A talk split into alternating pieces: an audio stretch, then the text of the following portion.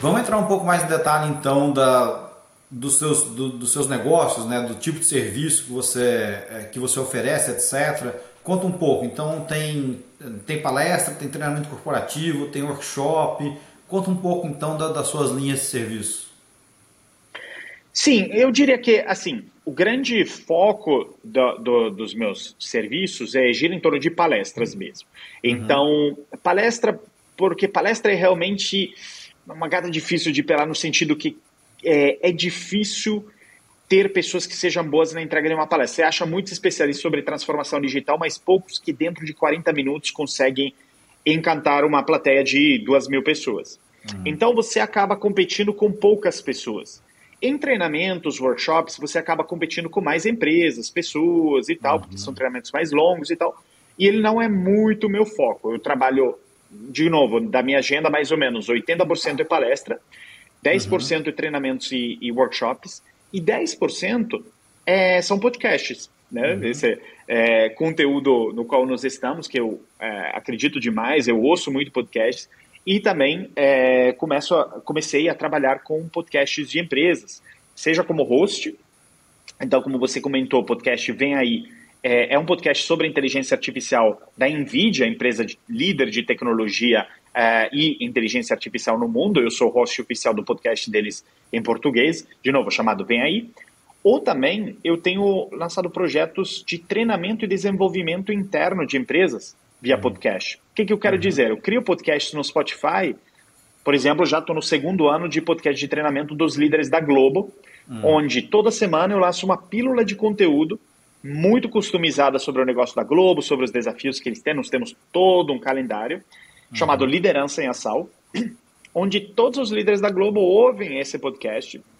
E tem até uma gamificação onde eles também criam seus próprios episódios, a gente sobe no Spotify, é colaborativo.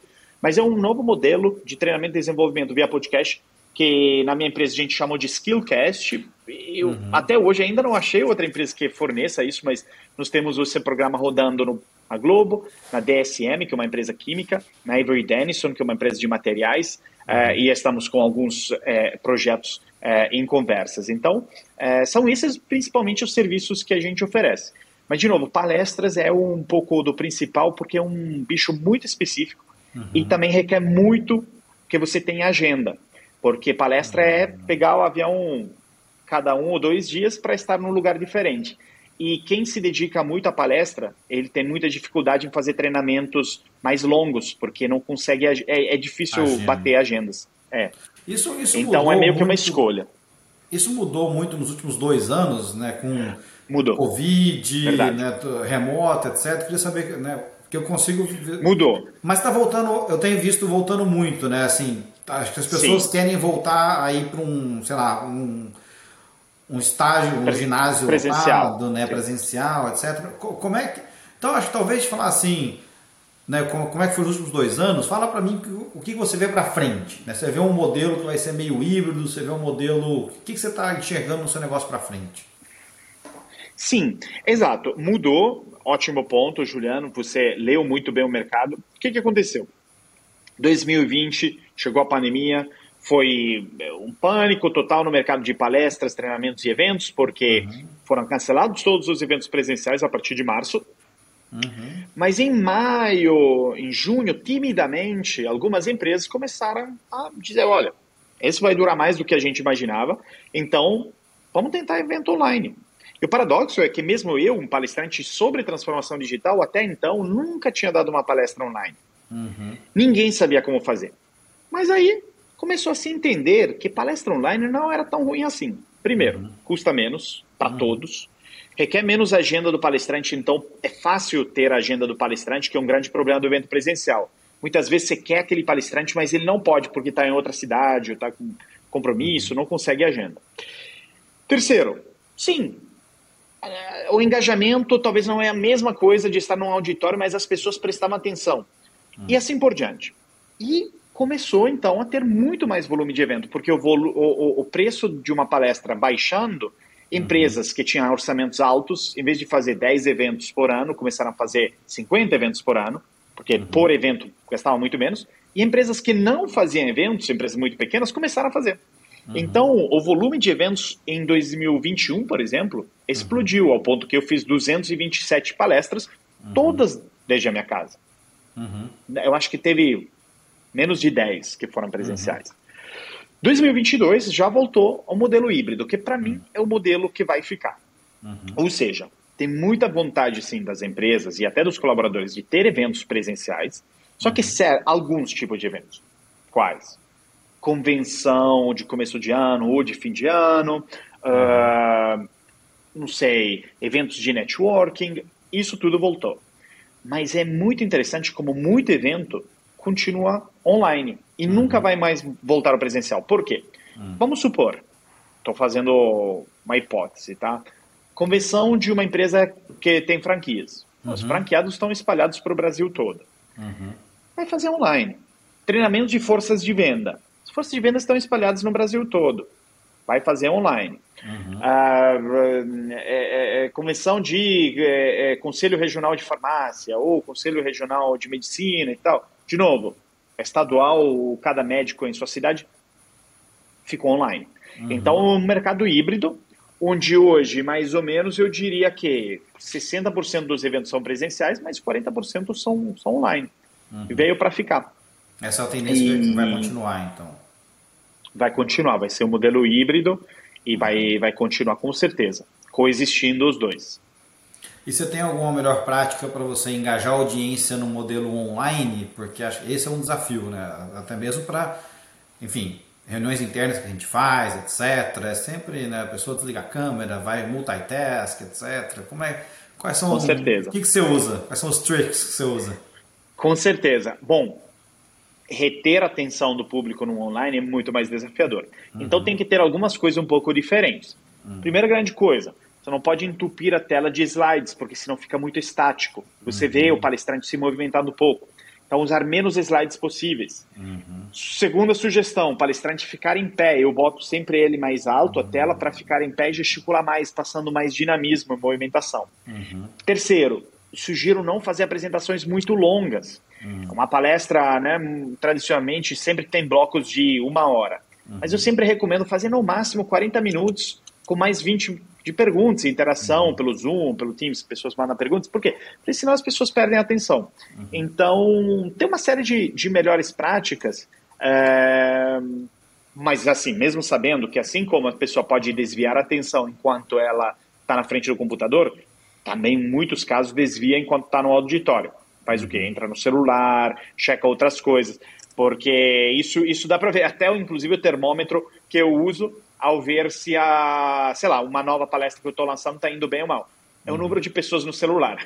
Uhum. Agora você avalia isso num, num, ambiente físico. Você olha, opa, e a pessoa está olhando no celular, então essa parte não está boa.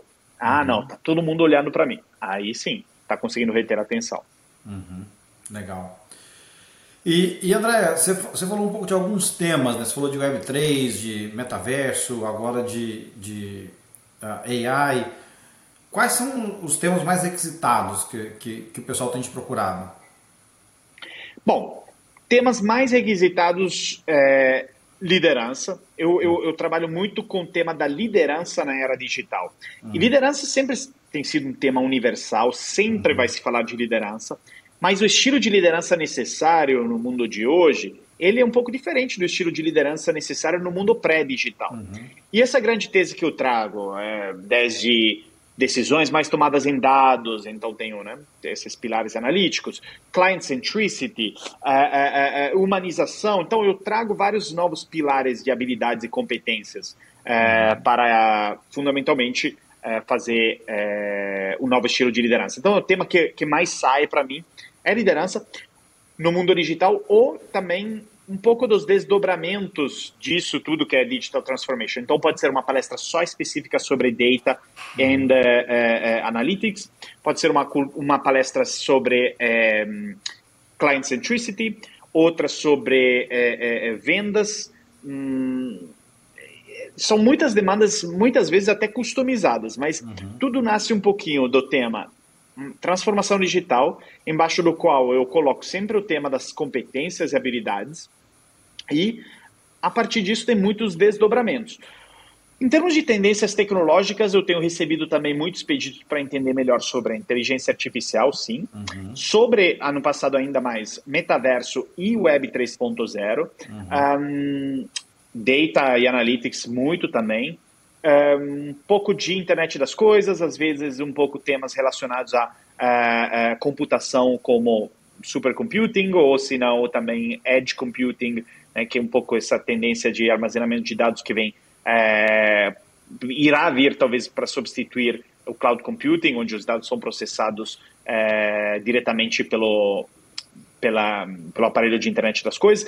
Enfim, são, são várias tendências tecnológicas, mas aonde eu sempre dou um pouquinho aquele aspecto mais humano. Tipo, é, eu não vou lá para falar da tendência, eu vou lá para falar como você, profissional ou líder, precisa hum, atualizar um pouco suas competências e habilidades para lidar melhor com essas tendências tecnológicas.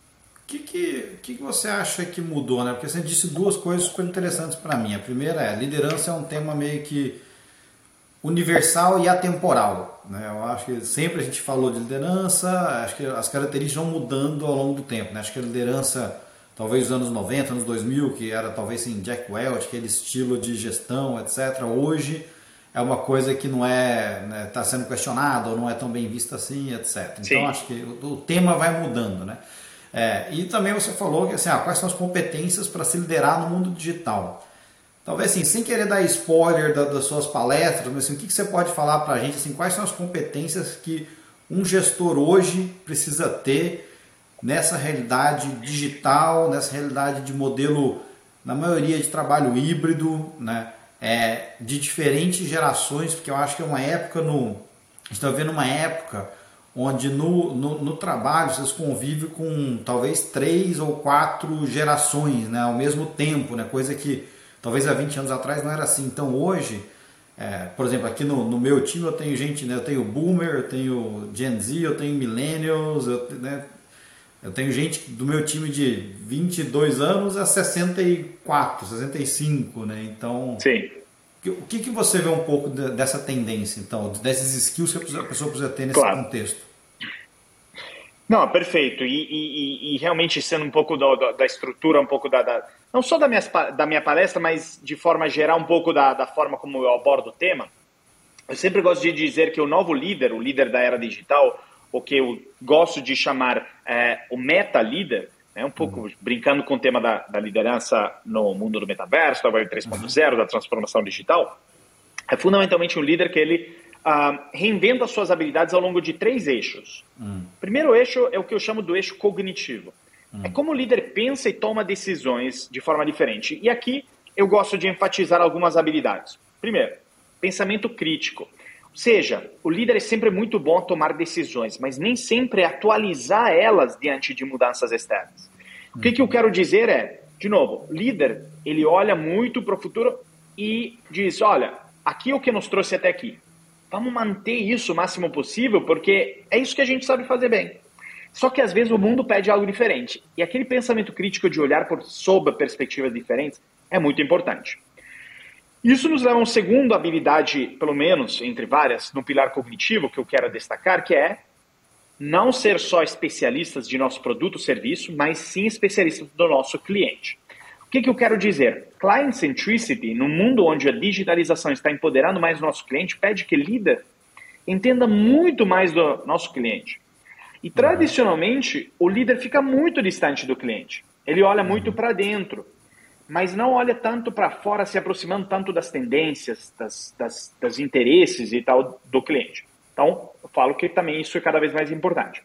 O segundo eixo é o que eu chamo de um eixo comportamental, é de como o líder imprime agilidade e tolerância ao erro na cultura da empresa. Porque o que eu digo é, empresas tradicionais e bem-sucedidas, elas são muito criativas, com certeza, mas não necessariamente sabem transformar essas ideias criativas em execução devido ao que o professor de Harvard, Clayton Christensen, chamava do dilema do inovador.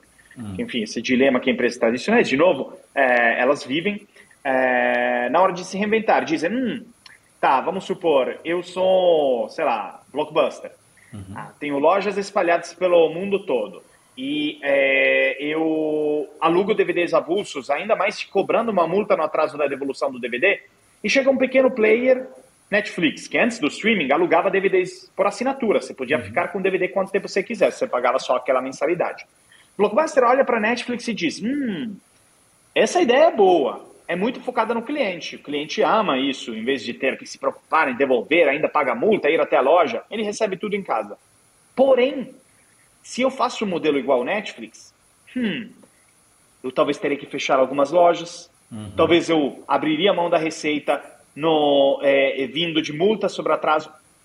Então, melhor manter as coisas como estão, porque estão bem. Aí, uhum. de novo, uhum. vem o Netflix, cresce, porque a pergunta que nós temos que fazer nos negócios é o que, que acontece se não for eu a resolver as renovadas dores dos meus clientes? Uhum. Bom, vai vir outro para fazer isso por conta da gente. Resolver. Exato. Exatamente. Então, esse é um grande ponto. E, e, e o terceiro grande pilar, que, que, digamos, da liderança que eu, que eu chamo no mundo digital é, é o pilar da humanização da liderança. Eu digo, o paradoxo no mundo digital é que, já que a tecnologia desempenha muitas coisas melhor do que a gente, no que, que ela é melhor? É armazenar informação, em habilidades analíticas, em lembrar coisas, em trabalhar mais horas de forma mais eficiente e produtiva. Então, por que, que brigar com essa tecnologia nessas frentes?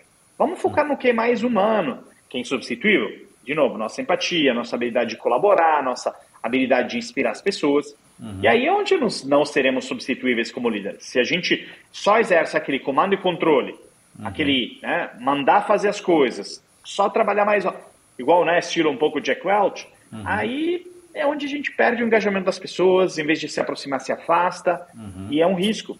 Uh, então, é tipo meio que de usar a tecnologia a nosso favor e, e trazê-la como uh, aliada e não como inimiga.